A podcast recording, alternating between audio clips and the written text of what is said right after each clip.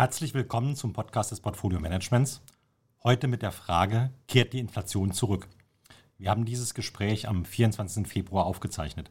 Mein Name ist Peter Untersteller und mein Interviewpartner ist Professor Dr. Michler, der Leiter unseres Portfolio Managements. Guten Tag, Herr Professor Michler. Ja, auch von meiner Seite einen herzlichen Gruß in die Runde unserer Zuhörerinnen und Zuhörer.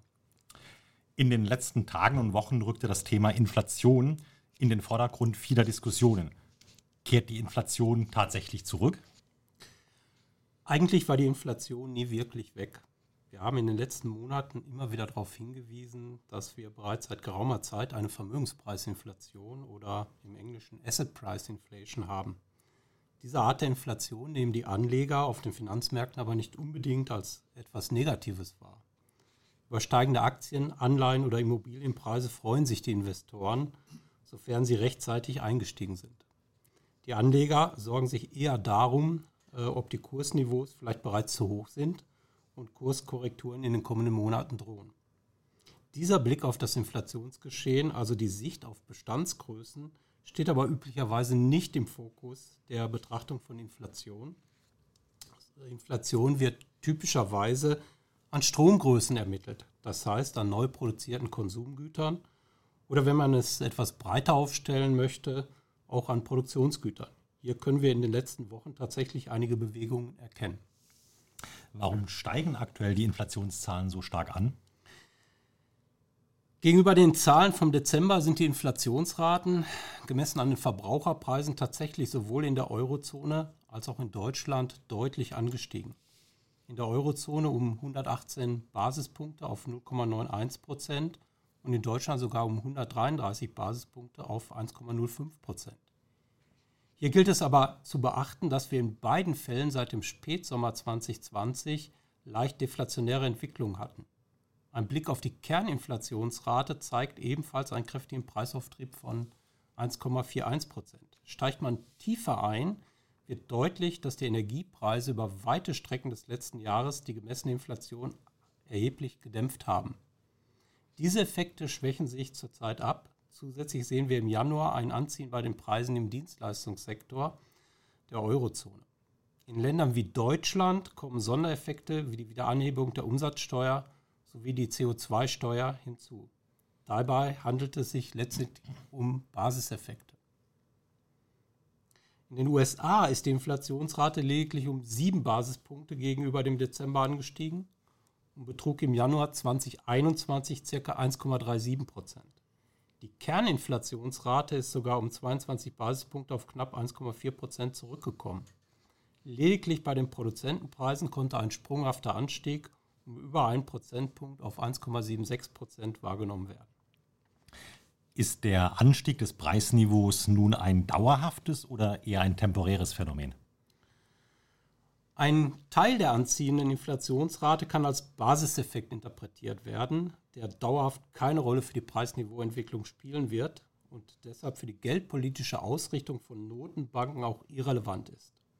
Mit der konjunkturellen Erholung geht aber typischerweise einher, dass die zunehmende gesamtwirtschaftliche Nachfrage nicht komplett über eine Ausweitung der Produktionsmengen kompensiert wird. Steigende Preise sind ein typisches Phänomen im Zuge der Konjunkturerholung was sich mit fortschreitender Erholung verstärkt. Vor diesem Hintergrund ist die Entwicklung der Inflationsraten nicht wirklich überraschend. Die Überraschung bestand in den letzten Tagen eher darin, dass man diese Entwicklung etwas später erwartet hat und insbesondere die Inflationserwartungen zugelegt haben. Bei den Erwartungen können wir auf Tageswerte zurückgreifen. In den beiden letzten Wochen sprangen die Inflationsswaps in den USA für die Inflationsrate in fünf Jahren für fünf Jahre tageweise bis auf fast 2,5 Prozent an. Gleiches konnte man auch für den kürzeren Inflationsswaps für die Inflation in zwei Jahren für zwei Jahre beobachten. Andere Erwartungsindikatoren wie die Break-Even-Inflationsrate inflationsgeschützter Anleihen wiesen ebenfalls einen zwischenzeitlichen Anstieg auf. Inzwischen haben sich die Erwartungswerte wieder ein Stück weit zurückentwickelt. Auf den europäischen Finanzmärkten sind die Inflationserwartungen deutlich stabiler geblieben und bewegen sich zurzeit für die mittlere Frist knapp unter einem Prozent und für die längere Frist bei ca. 1,3 Prozent. Dies passt auch zu unseren Erwartungen, dass sich die US-Wirtschaft in den kommenden Monaten dynamischer entwickeln wird als der Euroraum. Abschließend noch ein technischer Aspekt, der zu beachten ist. Die Europäische Statistikbehörde Eurostat passt gerade den Warenkorb für den harmonisierten Verbraucherpreisindex, den HVPI, an. Diese Anpassungen können nach Ansicht der Bundesbank dazu führen, dass die Verbraucherpreise gegen Ende des Jahres kräftig ansteigen und auch stärkere Schwankungen zu beobachten sind. Hier bedarf es einer hinreichenden Kommunikation, damit es nicht zu viel Interpretation kommt. Herzlichen Dank. Birgt ähm, aber auch die starke Geldmengenausweitung durch die Zentralbanken nicht doch mittelfristig eine Gefahr? Die Ausweitung der Geldmengenaggregate sowohl in den USA als auch in der Eurozone ist tatsächlich mehr als beeindruckend. In der engen Abgrenzung M1 wächst die Geldmenge in der Eurozone mit 15,6 äh, Prozent. In den breiteren Aggregaten M2 und M3, die für die Inflationsentwicklung empirisch relevanter sind, betragen die Änderungsraten 11,7 bzw. 12,3 Prozent. Dies sind Werte, die deutlich über jenem Niveau von ca. 4 bis 6 Prozent liegt, was für ein weitgehend inflationsfreies, stetiges Wirtschaftswachstum erforderlich ist. In den USA ist die monetäre Expansion noch deutlicher ausgeprägt. Die Änderungsrate von M1 liegt gegenüber dem Vorjahr bei nahezu 70 Prozent und beim breiteren Aggregat M2 immer noch bei 25,8 Prozent.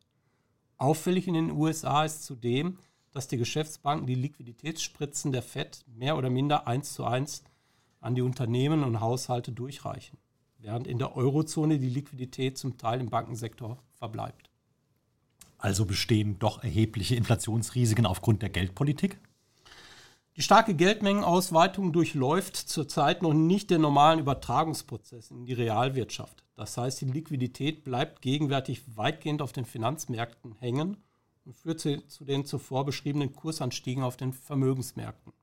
Es ist allerdings davon auszugehen, dass mittelfristig auch die traditionellen Übertragungs- oder Transmissionskanäle in den realen Sektor stärker genutzt werden. Das heißt, dass die gesamtwirtschaftliche Nachfrage nochmals einen kräftigen Schub erfährt. Idealerweise führt die zunehmende Nachfrage zu einem Anstieg der Produktion und des Angebots. Das heißt, die Konjunktur zieht an. In einer zweiten Phase ist aber damit zu rechnen, dass neben den Produktions- oder Mengeneffekten auch die Preise anziehen. Dies wird insbesondere dann der Fall sein, wenn die Produktionskapazitäten weitgehend ausgelastet sind. Aktuell sind wir aber noch deutlich unter den Kapazitätsgrenzen. Richtig, die bestehenden negativen Produktionslücken werden in den USA frühestens im Herbst 2021 und in der Eurozone in 2022 geschlossen. Auch dann wird sich der Preisauftrieb noch in Grenzen halten, da erst bei gravierenden positiven Output-Gaps die Preisrisiken steigen. Infolge der höheren Verbraucherpreise und der starken Staatsverschuldung, Stichwort Konjunkturpakete, stiegen jüngst auch die Renditen. Wie sind unsere Renditeprognosen für die kommenden Monate? Bei den zehnjährigen Bunds bewegen wir uns gegenwärtig bei ca. minus 30 Basispunkten und bei den entsprechenden US-Treasuries bei 1,37 Prozent. Unsere Prognosen gehen zurzeit davon aus, dass wir in den kommenden Monaten keine gravierenden Zinsanpassungen nach oben sehen werden. Die Notenbanken werden die Zinsentwicklung genau beobachten. Die zunehmende Verschuldung sowohl der privaten Haushalte, vieler Unternehmen, aber auch der öffentlichen Hand im Zuge der Pandemie hat die Schuldentragfähigkeit vieler Akteure reduziert.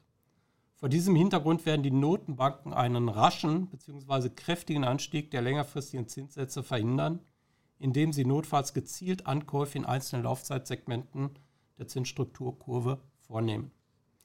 Mit anderen Worten, die Notenbanken werden zur Absicherung der Konjunktur- und Systemstabilität die Zinsauftriebstendenzen eindämmen. Dies bedeutet andererseits aber nicht, dass man jedwede Zinserhöhung unterbindet. Dann stellt sich die Frage, inwieweit stellen höhere Zinsen eine Gefahr für die Konjunktur dar? Ab welcher Zinshöhe die Konjunkturentwicklung ernsthaft gefährdet ist, lässt sich seriös nicht beantworten. Festzuhalten bleibt allerdings, dass letztlich die reale Verzinsung von entscheidender Bedeutung ist. Diese bewegt sich zurzeit sowohl in der Eurozone als auch in den USA deutlich im negativen Terrain. In den USA befindet sich die Realverzinsung bei ca. minus 0,8 bis minus 1 Prozent, je nachdem, welche erwartete Inflationsrate von den zehnjährigen US-Treasuries abgezogen wird. In der Eurozone liegen die Werte bei ca. minus 1,4 bis minus 1,7 Prozent. Das Realzinsniveau sollte im Sinne der sogenannten neoklassischen Wachstumstheorie in etwa dem realen Wirtschaftswachstum entsprechen. Im Ergebnis bleibt also festzuhalten, dass die meisten Marktteilnehmer auch ein höheres Zinsniveau als das gegenwärtige Nominalzinsniveau vertragen können. Sicherlich muss beachtet werden, dass jeder Zinsanstieg jene Unternehmen in Schwierigkeiten bringt, die bereits vor der Pandemie angeschlagen waren, kein zukunftsfähiges Geschäftsmodell aufwiesen und sich nur aufgrund des Niedrigzinsniveaus irgendwie über Wasser hielten. Derartige Zombie-Unternehmen sind in vielen Ländern der Eurozone weit verbreitet. Sofern derartige Unternehmen, die in der Vergangenheit strukturelle Anpassungen verpasst haben, im großen Stil und sehr rasch ausfallen, sind die konjunkturellen Risiken nicht ganz von der Hand zu weisen. Kurzes Zwischenfazit. Wir sehen bei der Inflation eine Rückkehr zur Normalität und damit keinen Grund zur Sorge. Weitere Zinsanstiege halten wir für sehr begrenzt. Müssen wir aber dennoch angesichts der gestiegenen Zinsen die Aktienmärkte neu bewerten? Der US-Ökonom und äh, Nobelpreisträger Robert Schiller hat sich äh, intensiv mit dem Kurs-Gewinn-Verhältnis in unterschiedlichen Inflationsregimen in den USA seit dem 19. Jahrhundert beschäftigt. Die höchsten historischen KGVs von knapp 20 gehen einher mit Inflationsraten zwischen 1 und 4 Prozent, also einem moderaten Inflationsregime. Die erwarteten KGVs in den, 12, in den nächsten zwölf Monaten für den SP 500 liegen zurzeit knapp unter 22. Wenn man aber zusätzlich beachtet, dass im heutigen Niedrigzinsumfeld die Risikoprämien für andere Anlageformen, also auch für Aktien, tendenziell sinken, passt diese Zahl in das Gesamtbild von Schiller. Generell bleibt festzuhalten, dass sich Investoren also bei Inflationsraten zwischen 1 und 4 Prozent gemessen an den geforderten Risikoprämien am wohlsten fühlen. Moderate Inflationsraten lassen sich aus Sicht der Unternehmen gut handeln, da keine besonderen Absicherungsmaßnahmen erforderlich sind und keine Planungsunsicherheiten entstehen. Im Idealfall lassen sich vorhandene Preissetzungsspielräume nutzen, während man einen Anstieg der Produktionskosten vermeidet. Vor diesem Hintergrund ist aus unserer Sicht eine generelle Neubewertung der Aktienmärkte zurzeit nicht erforderlich. Sehen wir bei den Unternehmen auch Gewinner durch die steigenden Zinsen? Von den Zinsanstiegen in den letzten Wochen könnten insbesondere die Finanzunternehmen profitieren, da sich die steigenden Zinsen nicht äh, über die gesamte Zinsstrukturkurve zeigen. Mit anderen Worten, der Spread zwischen den lang- und kurzfristigen Zinsen hat sich ausgeweitet. Beispielsweise beträgt der Zinsspread zwischen den 10- und 2-jährigen US-Staatsanleihen zurzeit äh, liegt zurzeit bei knapp äh, 1,24 Prozent und liegt damit um ca. 28 Basispunkte über dem Wert zum Monatsbeginn. Kreditinstitute können diese Spread-Ausweitung zwischen ihrem Kreditgeschäft auf der Aktivseite und der Gegenfinanzierung auf der Passivseite nutzen. Im Ergebnis haben wir uns deshalb in unseren Flaggschiff-Mandaten dazu entschieden, den Satelliten Healthcare durch den Satelliten Financials zu ersetzen. Natürlich muss man bei Investitionen in Finanzinstitute immer im Auge behalten, dass das Niedrigzinsniveau weiterhin ein Belastungsfaktor bleibt, viele Kreditinstitute strukturelle Probleme aufweisen und sie zum Teil ihr Hauptgeschäft in Ländern ausüben, die besonders stark von der Pandemie betroffen sind. Vor diesem Hintergrund kommt der adäquaten Selektion der Einzeltitel eine zentrale Bedeutung zu. Auch wenn wir keine übertriebenen Ängste haben müssen, wie können sich Anleger konkret positionieren? Ja, das Risiko inflationärer Entwicklung in der mittleren und langen Frist ist sicherlich nicht von der Hand zu weisen, wenn die Notenbanken bei einer weiter anziehenden Konjunktur mit Überhitzungserscheinungen nicht rechtzeitig einschreiten. Dem Tapering, das heißt allmählichen Entzug der zusätzlichen Liquiditätsspritzen, kommt dabei eine entscheidende Bedeutung zu. Aus unserer Sicht ist man aktuell mit einem Übergewicht auf den Aktienmärkten weiterhin gut positioniert. Auf der Rentenseite bleiben die Renditemöglichkeiten begrenzt und äh, erklärt auch unsere Untergewichtung in dieser Anlageklasse. Sofern man unseren Zinsprognosen folgt, das heißt nicht von einem gravierenden Anstieg der Nominalzinsen ausgeht, besteht die Möglichkeit, die Duration auf der Rentenseite zu erhöhen. Also verstärkt auf Anleihen mit einer längeren Lauf Restlaufzeit zu setzen. Gold als klassischer Inflationsschutz kommt natürlich auch in Frage, nachdem die Kurse in den letzten Monaten doch deutlich nachgegeben haben. Investitionen in Immobilien sind nicht per se zu empfehlen. Sowohl die Anlageregionen als auch die Anlageobjekte sind einer sorgfältigen Überprüfung zu unterziehen. Aber um es nochmals zu betonen, aus unserer Sicht bedarf es zurzeit noch keiner spezifischen Ausrichtung anhand der Inflationsthematik. Herzlichen Dank für Ihre Antworten, Herr Professor Michler. Ich fasse die wesentlichen Punkte zusammen. Die Verbraucherpreise stiegen in der Eurozone auf rund 0,9 Prozent und in Deutschland auf knapp über 1 Prozent. Der starke Anstieg gegenüber Dezember liegt zum großen Teil an den Energiepreisen, die im letzten Jahr die Inflationsraten gedämpft hatten. In Deutschland kamen Sondereffekte wie die Rücknahme der Umsatzsteuersenkung und die CO2-Steuer dazu. Die starke Geldmengenausweitung fließt weitgehend in die Finanzmärkte und nicht in die Realwirtschaft. Solange Unternehmen wie aktuell keine voll ausgelasteten Kapazitäten haben, werden die Preise kaum steigen. Wir erwarten in den nächsten Monaten keine gravierend höheren Zinsen. Eine Anmerkung von mir, wir nutzen aktuell in unseren Vermögensverwaltungsmandaten das gestiegene Zinsniveau zum Kauf länger laufender Anleihen mit attraktiven Renditen.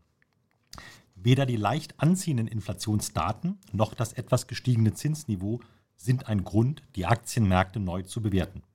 Gewinner der gestiegenen Zinsen oder besser gesagt der wieder steileren Zinsstrukturkurve sind Aktien aus dem Finanzsektor. Lassen Sie sich von den jüngst gestiegenen Inflationszahlen nicht verunsichern. Wir sehen keinen Anhaltspunkt für eine dauerhaft stark steigende Inflation. In vier Wochen werden Sie hier wieder einen Podcast von uns finden. Für heute verabschieden wir uns und wünschen Ihnen alles Gute. Auf Wiederhören.